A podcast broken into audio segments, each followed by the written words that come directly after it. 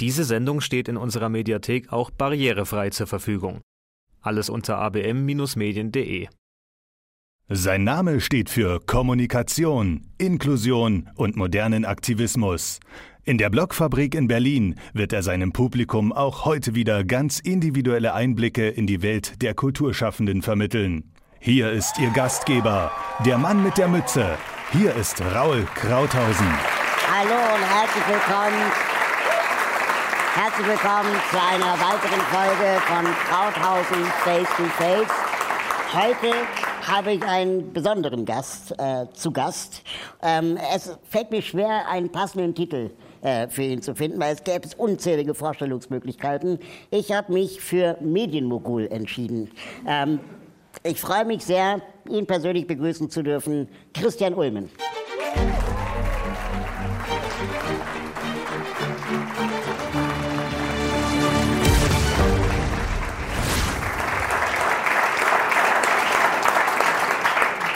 Zum Wohl. Hallo. Ja, hi. Schön, dass, dass wir uns sehen. Ja, schön, dass du da bist.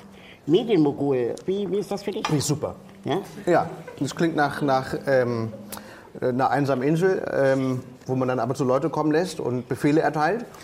Und dann äh, arbeiten die für einen. Das ist für mich Medienmogul. Wie stellst du dich denn sonst vor? Christian, sage ich. Das ist originell. Du meinst bei so Berufsbezeichnungen Ja, zum Beispiel. ähm, Schauspieler. Was war denn dein Berufswunsch, als du noch Kind warst? Ich glaube, ich wollte Tagesschausprecher werden. Tagesschauspieler. Ja, ich wollte die Tagesschau. Das war für mich beeindruckend. Das, äh, dieser Gong kam und dann die, die Weltkugel und dann saß da ein, ein alter Mann. Eigentlich wollte ich immer ein alter Mann werden. Das war eigentlich wirklich. Ich war, ich war als Kind so fasziniert von, von meinem Großvater, äh, der den ganzen Tag nur vor dem Haus saß. Ähm, das wollte ich sofort auch. Ja. Nicht, nichts tun müssen, einfach Rentner sein, schon sehr früh. Karl-Heinz Köpke hat mich damals fasziniert, war ein Tagesschausprecher, als ich klein war. Ist auch schon jetzt So sehr klein lange her. Wie, klein warst du da? Ich, so ungefähr, ja. Ungefähr. Also vor 30 äh, Jahren. nee, da war ich größer. so jung, ja? Oh Gott, vor 30 Jahren war ich ja gar nicht. Das ist noch länger her. Ja. Also das älteste Bild, das wir von dir gefunden haben, ist das. Gott, oh Gott. Das ist, ähm, Gott, oh Gott. ja, oh wir haben ja kein Kinderfoto von dir äh, finden Der können. Kopf ist unproportional zum restlichen Körper, oder? Das ist aus dem Er hat viel zu großen Kopf. 1990. Danke, Raum.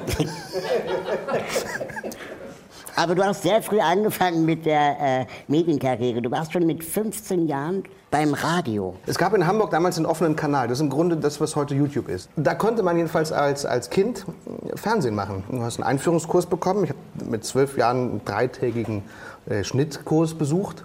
Und ähm, ich bin ja auch äh, zu MTV gekommen, weil der, der Talent Scout von MTV zufällig in Hamburg den offenen Kanal anmachte, als ich da gerade meine Sendung hatte mit, ich glaube, ich war 19 oder 20. So im Hotelzimmer sitzen, langweilig. Ja, weil sich damals der offene Kanal die, die Sendefrequenz mit der BBC geteilt hat. Und dann saß dieser Talent Scout, da wollte BBC gucken, weil er auf diesem äh, Menü sah, BBC ist auf 9, dann war aber ich da. Und, äh, und lud mich dann wirklich äh, zum Casting ein. Und ich war vier Wochen danach in, in London. Jedenfalls, wie wir beide uns kennengelernt haben. Das war schön. Äh, das war schön. Da waren wir beide beim Radiosender Fritz Ja. und wir waren Lückenfüller.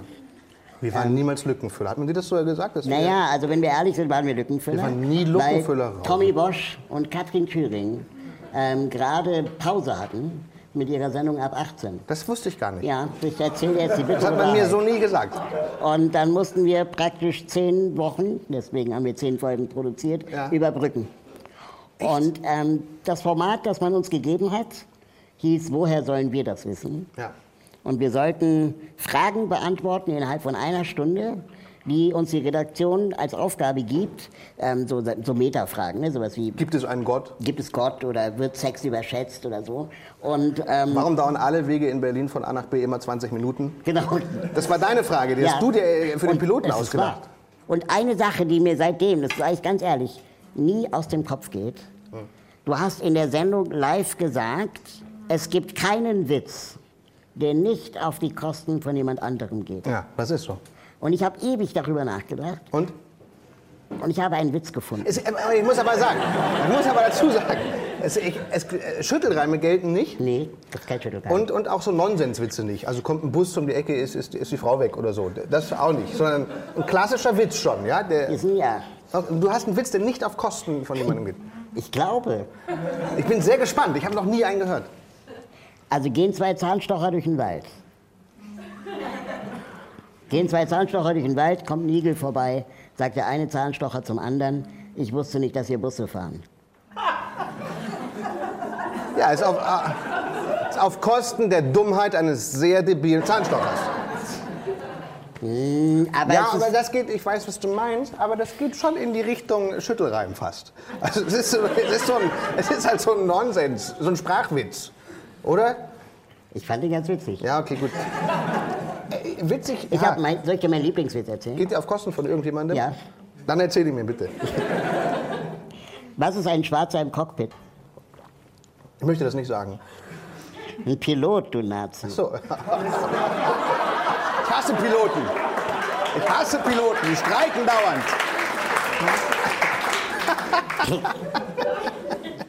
Aber du machst ja nicht nur Radio, sondern du machst ja auch äh, vor allem TV und Kino. Und mir ist aufgefallen bei den Recherchen, dass das Thema Behinderung Ja. relativ regelmäßig auftaucht. Und ähm, Regelmäßig. ja, regelmäßig. Okay. Also zum Beispiel der, der Kinofilm Einer wie Bruno. Ja. Ähm, bei Uwe Wöllner weiß man Uwe Wöllner ist so nicht genau. behindert. Ja. Nein. Es gibt das Gerücht. Na, die ist nicht, das ist wirklich nicht behindert. Die ist durchschnittlich intelligent, aber halt schwierig sozialisiert worden. Also ist, äh, ist, ich nenne ihn immer einen Medienkasperhauser, der ist im Grunde von seinem Fernseher erzogen worden. Der denkt, Pamela Anderson ist seine Mutter.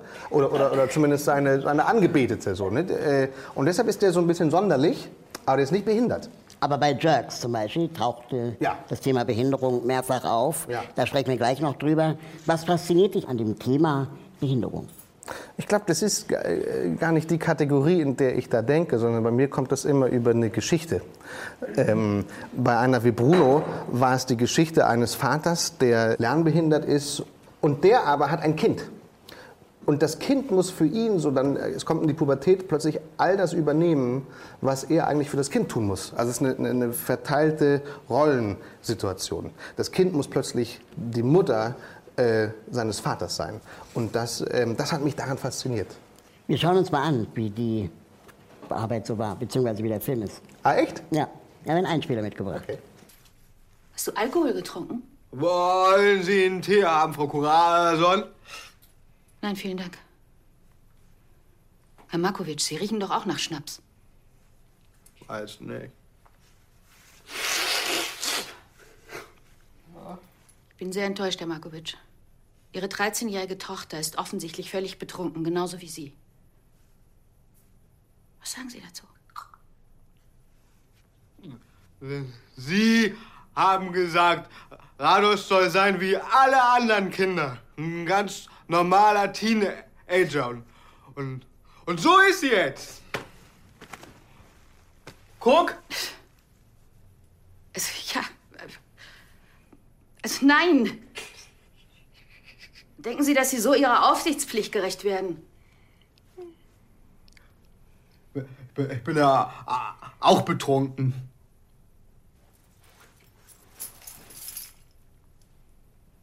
Sie wollten doch immer ein guter Vater sein. Ein normaler Vater, das war doch unser gemeinsames Ziel. Mein Vater wird nie ein normaler Vater sein. Da kann er sich anstrengen, wie er will. Rados, ich weiß jetzt nicht, ob du das beurteilen kannst. Nicht in deinem Wer soll es denn sonst beurteilen, bitte? Aber er ist ein guter Vater. Vielleicht sogar besser als all die anderen Väter da draußen. Die normalen.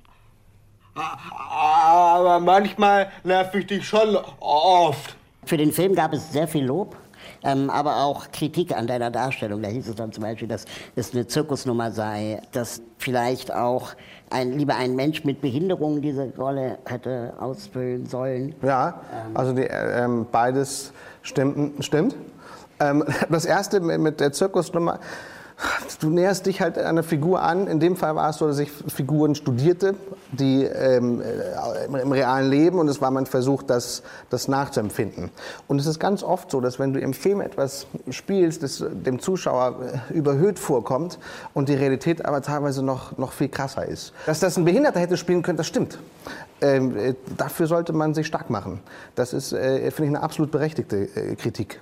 Wäre wär schade für mich gewesen in dem Fall.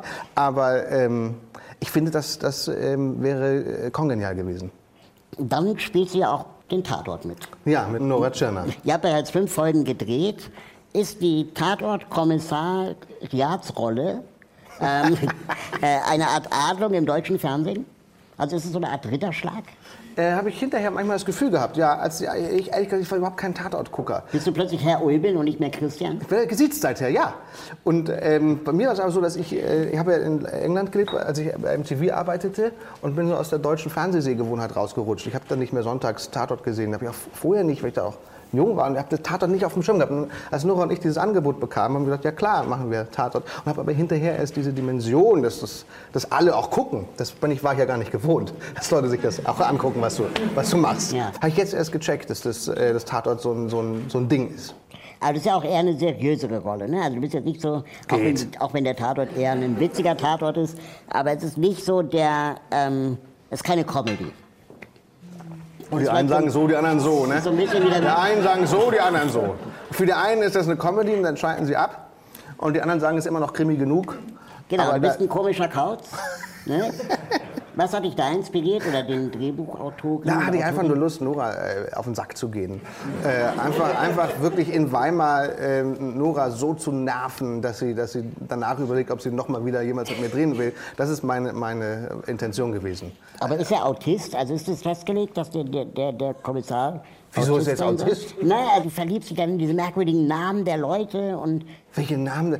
Reden wir vom selben Tatort? Also Weimar, der Weimar Tatort. Ja, der Weimar. Tatort. Also der ist kein Autist. Okay. Aber ähm, der ist ein bisschen sonderlich. Ja, genau, leicht. Ja.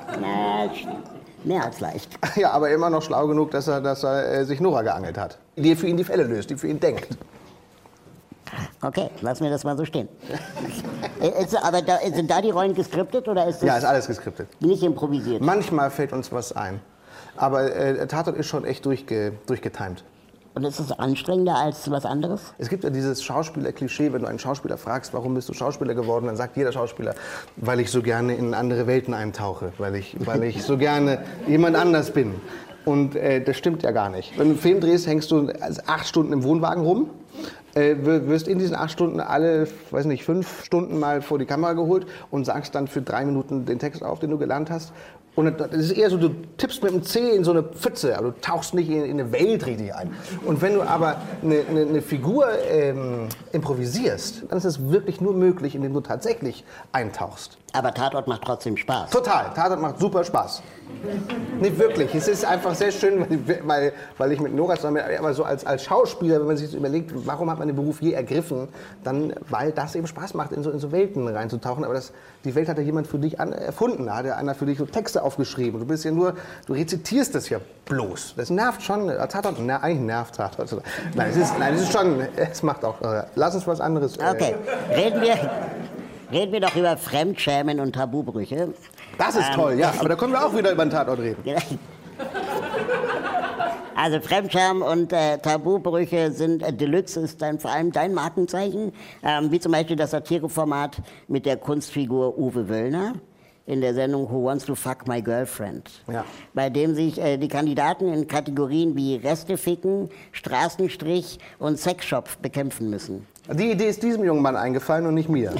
Das wirklich, das muss man mal festhalten. Uwe, ich habe irgendwann Uwe gespielt und in der Improvisation mit Uwe. Und wie gesagt, Uwe ist groß geworden mit, mit Trash-TV. Der, der guckt den Bachelor. Und alles, wo es um, um Dating geht. Auf deswegen gibt es ja diese Nacktsendung, wo, wo Leute anhand des Geschlechtsteils einen anderen daten müssen. Und Uwe hat die Idee gehabt, es müsste mal eine Sendung geben, wo, wo zwei Männer gegeneinander antreten und ihre Frauen in den Ring schicken. Also ähnlich wie man auch mit Hühnern macht man das ja auch. Jeder hat ein Huhn und dann lässt du die kämpfen und guckst, welches Huhn gewinnt. Und dass, so, dass jeder Mann seine Freundin quasi auf einen, auf einen Straßenstrich stellt und da, wo die meisten Männer anhalten, der- Mann gewinnt.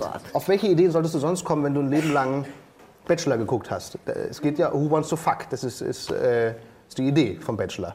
Hast du Bachelor schon mal gesehen? Das Ja. Ist, ja. Ja, ja. Es ist nur hier halt, spricht man es aus in, in, in diesem Format. Und dann haben wir wirklich äh, Kandidaten gefunden, die bereit waren, diese Spiele mitzuspielen. Und es haben sich Männer gemeldet, die dann wirklich ihre Frauen in Moonboots auf den Straßenstrich äh, Die gestellt Frauen haben. wollten es auch, oder? Die Frauen fanden das lustig, ja, die wollten das auch mal ausprobieren. Und die standen dann eine halbe Stunde und dann hielt das erste Auto an und hat dann verhandelt. Krass ist auch immer die Verhandlung, ist immer zu teuer, was die, egal was sie sagen. Wenn sie sagt 10 Euro, dann sagt der im Auto nur 5. Also es ist, äh, egal welchen Preis die Dame aufruft, der stimmt nie. Es wird, so, es wird erstmal verhandelt. Das Also war ist eine Sozialstudie, die du da machst, oder ist es... Wenn du das möchtest, ist das, ist das auch eine Sozialstudie. Jedenfalls gab es danach einen ziemlichen Shitstorm, ähm, unter anderem natürlich von Feministinnen Und von Feministen. und Feministen, hier mit Sternchen. Stimmt es, dass du dich danach sogar bedankt hast ähm, für die Aufmerksamkeit, die der Show dadurch zuteil wurde? Nee, glaube ich nicht. Das hätte ich ein bisschen zynisch gefunden. Also vielleicht war ich irgendwann mal sauer, weil mit manchen konnte man nicht reden. Ne? Aber ähm, ich fand trotzdem interessant, dass es den Aufschrei dann gibt, wenn man es ausspricht. Und bei anderen Formaten wie Bachelor und so weiter gibt es diesen Aufschrei nicht. Darf Satire alles? Ja, Ja? Ja, Aber ist das Muss. eine Universalrechtfertigung? Also ich meine, ja. ja, also es schützt dich letztendlich, es schützt dich letztendlich als, als Künstler angegriffen zu werden. Du, du kannst es natürlich angreifen. Das schützt mich ja nicht vor Angriffen. Die Frage ist nur, darf Satire alles? Und sage ich ja. Aber du kannst natürlich auch sagen, dass dir das nicht passt, was ein Satiriker da gemacht hat. Du darfst sogar sagen, das, ist, äh, das haben ja auch viele Feministen und Feministinnen gesagt, dass es ist egal, ob Satire ist oder nicht. Sobald du sowas in die Welt setzt, ist das ähm, sexistische, ich glaube, Kackscheiße ist der Fachausdruck. Und auf dem Standpunkt kann man ja durchaus auch stehen. Deswegen bleibe ich aber auf meinem, dass ich sage, Satire darf alles. Aber schützen tut mich die Haltung ja vor, vor, vor gar keiner Kritik. Aber es ist sexistische Kackscheiße. Es ist sexistische Kackscheiße, ja. Kommen wir jetzt endlich zur Serie Jerks. Endlich, ja. bei der du aktuell Regie führtest und mitgespielt hast. Auf einer großen Multimedia-Konferenz erzähltest du letztes Jahr, dass ihr das Konzept bewusst so macht, dass es maximal spontan ist, es keine feste Beleuchtung gibt. Das heißt, ihr nehmt immer das Tageslicht, damit ihr euch so frei wie möglich bewegen könnt, auch im Raum Ja. und auch situativ auf diese äh, Dinge eingehen könnt. Und dass es keine vorgeschriebenen Texte gibt. Die Regelmäßigkeit an der Serie ist, dass es immer irgendeine awkward Situation gibt, also irgendwie so ein Fremdscham-Moment. Ja. Und ähm, ihr immer in den Schmerz reingeht. Und wenn man in diesem Schmerz drin ist und man schon längst gegangen wäre, geht ihr noch mal zehn Meter weiter. Ja. Und äh, dadurch äh, weckt man eine Empathie im Zuschauer, weil jeder in so einer merkwürdigen Situation vielleicht schon mal oder in einer ähnlichen Situation war und endlich mal imaginär ausprobieren kann, wie es wäre, wenn man nicht gegangen wäre. ja, sehr gut. Ja, das Ähm, ist sehr gut auf den Punkt gebracht. Und auch hier taucht hin und wieder das Thema Behinderung auf. Ja. Ähm, in der ersten Staffel, einmal in der Folge Braindead. Ähm, und das schauen wir uns mal an. Sie hat eine Träne, ist das normal?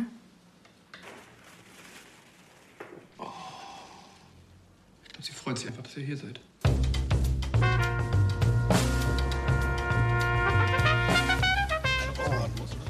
Wieso hast du so Hunger eigentlich? Ich konnte nicht essen. Ja, habe ich gesehen, aber warum nicht? Ist immer gut? Magst du doch. Ich konnte nicht essen bei Muriel. Nee, Muriel. Ich habe keinen Bissen runtergekriegt. Das ist nicht dein Ernst. Verarscht du mich? Nein, ich kann nichts dafür. Ich konnte, wenn da die Erbsen rausfallen, und so sitzt, ich, kann, ich konnte noch nie in Anwesenheit von, von Behinderten essen. Ja, es ist, es ist furchtbar. Es ist, es ist so. Ich finde es passt einfach nicht zu dir. Irgendwie, wie du dich benimmst, ist es so, als wäre es dir total egal, was andere Leute fühlen. Ich sag dir ganz offen und ehrlich, was für ein, ein unschöner Gedanke in mir gärt. Aber ich sag du das bist nicht verantwortlich für deine Gefühle. Nein, bin ich verantwortlich für. Nein, bin ich nicht verantwortlich. Ich bin verantwortlich dafür, wie ich mit dem Gefühl umgehe. Aber ich Nein. bin nicht verantwortlich für die Entstehung. Du kannst beeinflussen, was du denkst. Und das, was du denkst, fühlt dazu, was du fühlst.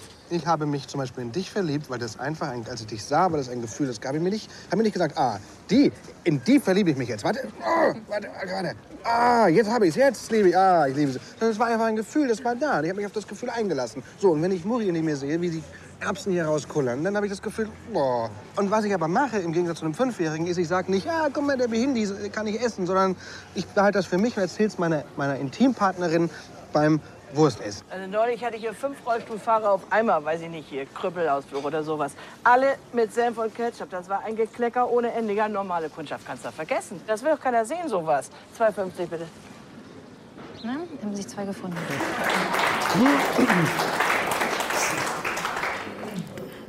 Ist schon, ist schon krass. Ja, wie gesagt, ehrlich und äh, unverblümt. Also ich muss zugeben, dass ich gerade bei der Folge, äh, beim ersten Mal gucken, fand ich das ganz witzig.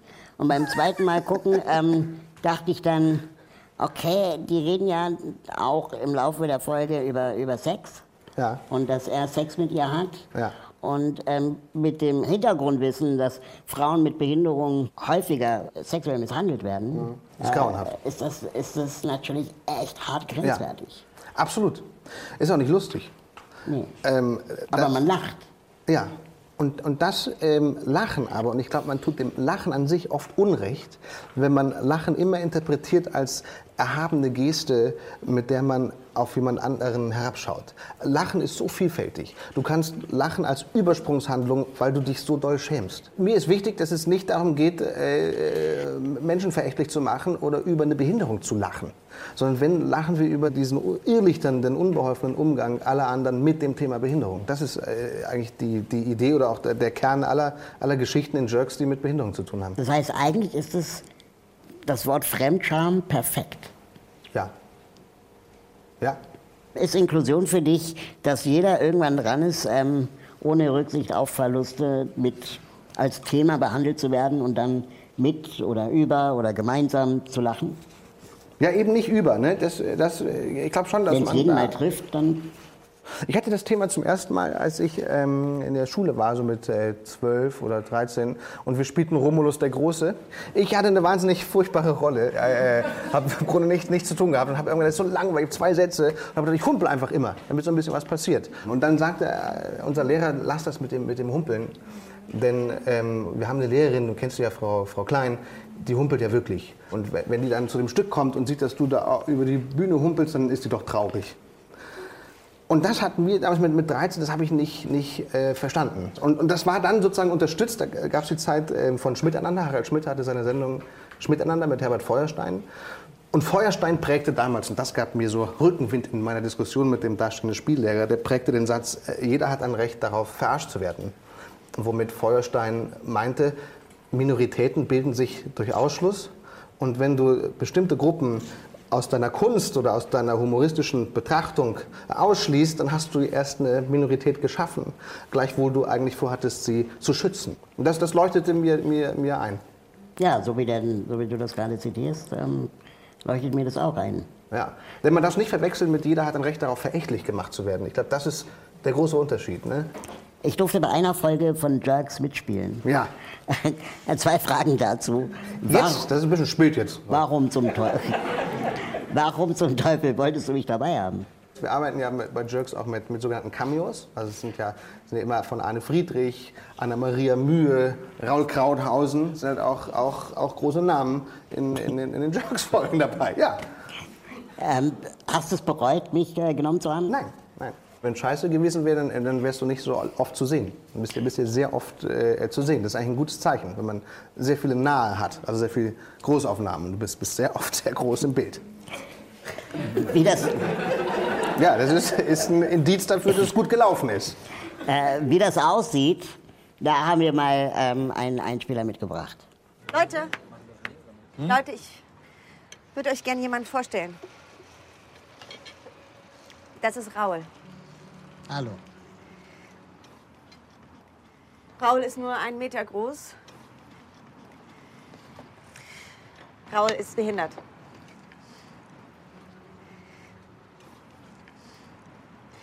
Und was Raul macht, ist, er schreibt Drehbücher. Aber weil er so behindert ist, wird es in Deutschland einfach nicht verfilmt. Weil in Deutschland werden nur 2% aller Drehbücher, die von Behinderten geschrieben werden, produziert. Und ich habe mich bereit erklärt, Rauls Drehbuch zu produzieren und darin mitzuspielen. Danke. Es geht dabei um einen, um einen Rollstuhlfahrer, der Crack verkauft. Und es ist im Prinzip so ein bisschen wie Breaking Bad, nur mit Glasknochen.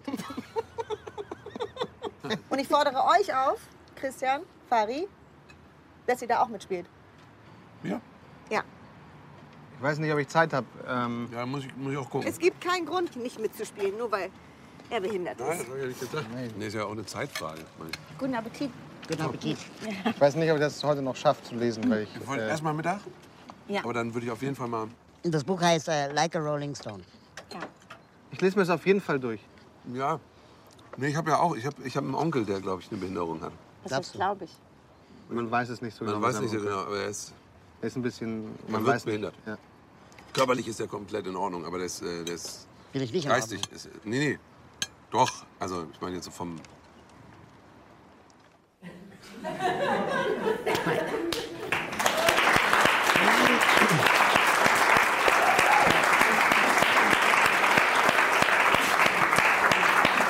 Man muss dazu sagen, wir haben diese Szene 20 Mal gedreht. Und 20 Mal hat Anna-Maria Mühe es geschafft, auf Kommando zu weinen. Und das ist wirklich, das werde ich nie, nie. Wir haben es nicht vergessen. 20 Mal gemacht. Gefühlte kam- 20 Gefühlte Mal. 20 Mal. Und okay. es war einfach auch für mich so, so unfassbar ähm, eine faszinierende Erfahrung, einfach mal drin zu bleiben und auch der Ernste zu bleiben, der ein Drehbuch geschrieben hat. Und auch die, die Szene am Schluss, das war gar nicht geplant, dass du noch mit an den Tisch kommst, mit Anna zusammen. Äh, habt euch ja dazugesetzt. Und das war komplett improvisiert. Auch die ganze Nummer mit, ähm, äh, ich habe einen Cousin, der wahrscheinlich auch behindert ist. Und dann fragst du, was hat er denn? Und ja, keine Ahnung. Wahrscheinlich ist er geistig behindert. Und dann, und dann, und das war, das war, das war brillant von, von dir improvisiert. Dann sagt Fari den Satz, ähm, körperlich ist der völlig in Ordnung. Und du sagst, wie hast du, bist du geschossen? Bin ich nicht in Ordnung oder was? Und dann, und dann entsteht diese, diese Pause. Und all das ist wirklich aus diesem Moment geboren. Äh, äh, das war nicht geskriptet. Und, und, Und die Pause gab es wirklich. Ja. Und alle, also ich meine, es waren ja Tonleute und die haben vorhin noch den Ton gemacht und jetzt sitzen die da. Und die wussten ja auch nicht, wie ihnen geschieht. Ja. ja. ja, ich wusste eigentlich nicht, ob du, da, ob du jetzt wirklich sauer wirst oder so. Ne? Ja. Das war wirklich ein Moment, der dann der auch eine Wahrhaftigkeit hat. Bin ich nicht in Ordnung oder was? Könnte auch sein, dass jetzt, oh, jetzt, jetzt dreht Raul durch. Jetzt wird Raul sauer. Äh, du bist Regisseur, du bist Schauspieler, du spielst dich selbst. Ja. Und, was die wenigsten Leute wissen, du schneidest das auch selbst. Zusammen mit Marty Schenk, ein Kader-Kollege, der sitzt in, äh, ich glaube in Pankow und ich sitze in Potsdam und, und wir, jeder schneidet fünf Folgen. Und, und wir sind online verlinkt, jeder kann sehen, was der andere äh, schneidet. Wir können permanent kommunizieren darüber, was, was wir machen. Aber, aber ja, im Grunde stimmt das. Ich habe zu Hause einen Schnittplatz und. und äh, Du machst nicht nur den. Rohschnitt, sondern du machst auch den Feinschnitt. Auch den Feinschnitt, mit inklusive äh, Tonfrickelei. Wow. Bis, bis spät nachts geht. Das heißt, du machst die Regie dann im Schnitt. Im Grunde äh, entsteht Jerks echt erst im Schnitt. Du sammelst im Grunde beim Dreh, ähnlich wie du. Diese Sendung, das wissen die zu Hause nicht, dauert drei Stunden in echt äh, und wird nachher äh, runtergeschnitten auf, ich glaube, 27 Minuten. Und so machen wir Jerks auch. Ja. Also wir drehen so einen ganzen Tag äh, und schneiden das uns nachher auf, auf die 23 Minuten runter. Würdest du eine dritte Staffel geben? Das hoffe ich sehr. Weiß man, weiß man. Vielleicht weiß man schon, wenn die Sendung läuft. Dann sage ich ja klar. Und, und, äh, Wer entscheidet das? Der? ProSieben oder? natürlich, ja, ja. Ich drücke die Daumen. Danke. Vielen Dank, dass du da warst. Sehr gerne. Es war mir eine innere Fanmeile. Es hat mir auch Spaß gemacht, wieder bei dir zu sein. Vielen Dank. Sehr gerne. Danke, dass Sie auch heute wieder eingeschaltet haben. Bis zum nächsten Mal, wenn es wieder heißt Krauthausen Face to Face.